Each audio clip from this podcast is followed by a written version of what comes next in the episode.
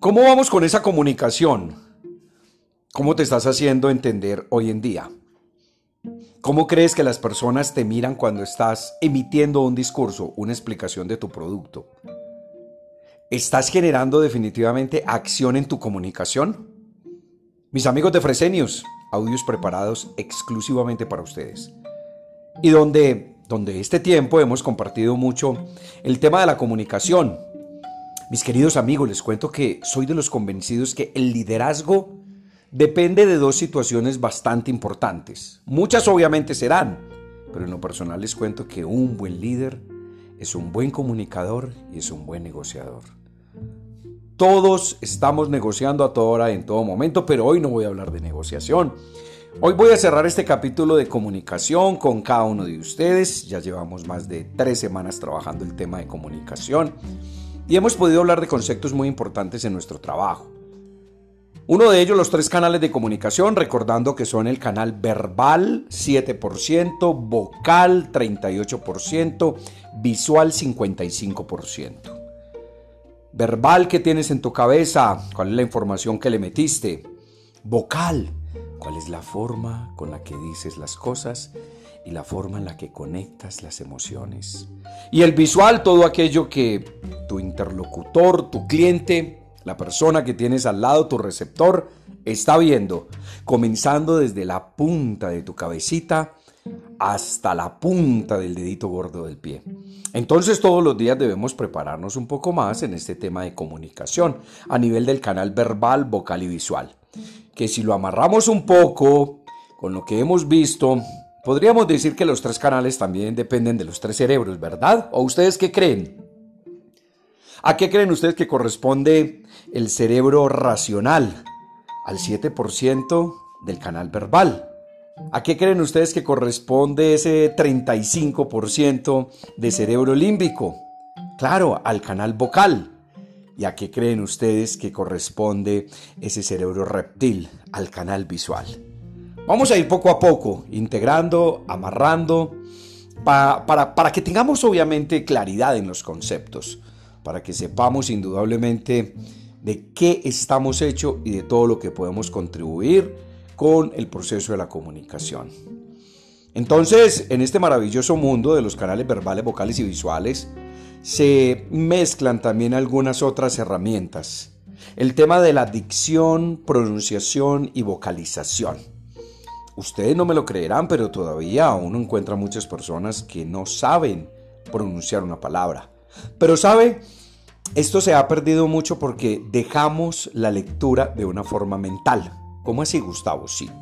Si tú quieres definitivamente recuperar un poco los tonos de la voz y si quieres mejorar tu dicción, pronunciación y vocalización, yo te recomendaría que leas en voz alta, que te metas en la historia, que te metas en el contexto y esto hará que cuando hables con un cliente se escuche más bonito, más elegante y más influyente.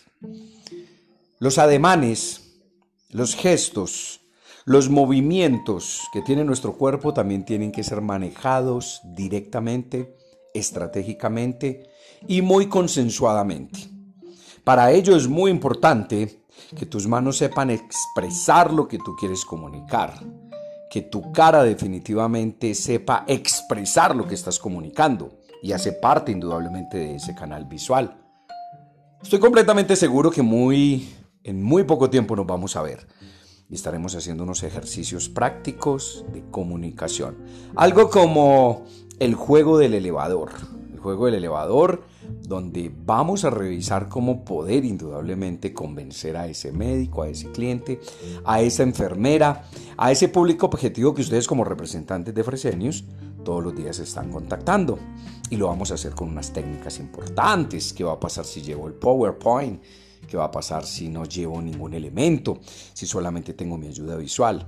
Pero hay que tener en cuenta, entonces, recapitulo, canales verbales, vocales y visuales gestos, ademanes y posturas, la dicción, pronunciación y vocalización, y los últimos temas que nos han ocupado en los últimos días, como los microgestos, microengaños y mentiras.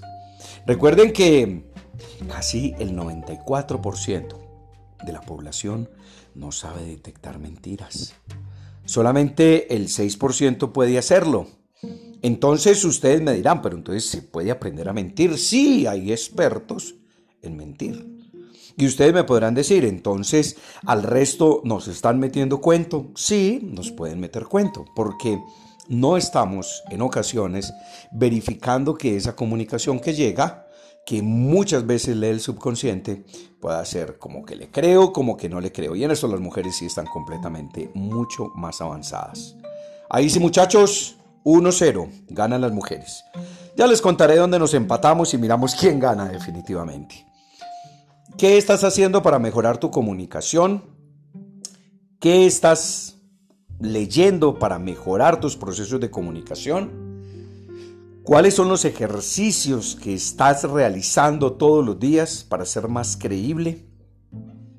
Recuerda que muchas veces, y tristemente es así, en ocasiones te creen más por la forma en que dicen las cosas que la realidad que hay en ellas. E indudablemente vemos el ejemplo muchas veces con la política, vemos los ejemplos muchas veces con algunos líderes de la sociedad que posiblemente están hablando muy bien, pero no están convenciéndonos acerca de eso. O posiblemente nos convencen de una forma completamente momentánea. Para eso muchos de los videos que les compartí, el de Emiliano de México, que nos enseña unos trucos bastante interesantes. Entonces cerrando este capítulo de comunicación el día de hoy, el día de mañana, Estaré enviándoles este audio, otros complementarios y un material para leer. Muy poco, muy poco falta para que nos veamos con algunos de ustedes y podamos de una u otra forma llevar a la realidad todo lo que hemos estudiado. Amigos de Fresenius, me encanta estar acá con ustedes. Y recuerden, el grupo es abierto, el grupo es para participar. El grupo es para que ustedes todos los días, en todo momento y lugar, hagan sus comentarios, dudas, aportes y de esta forma podamos enriquecer mejor todo lo que llevamos de rutina en este maravilloso grupo. Éxitos y muchas ventas. Chao, chao.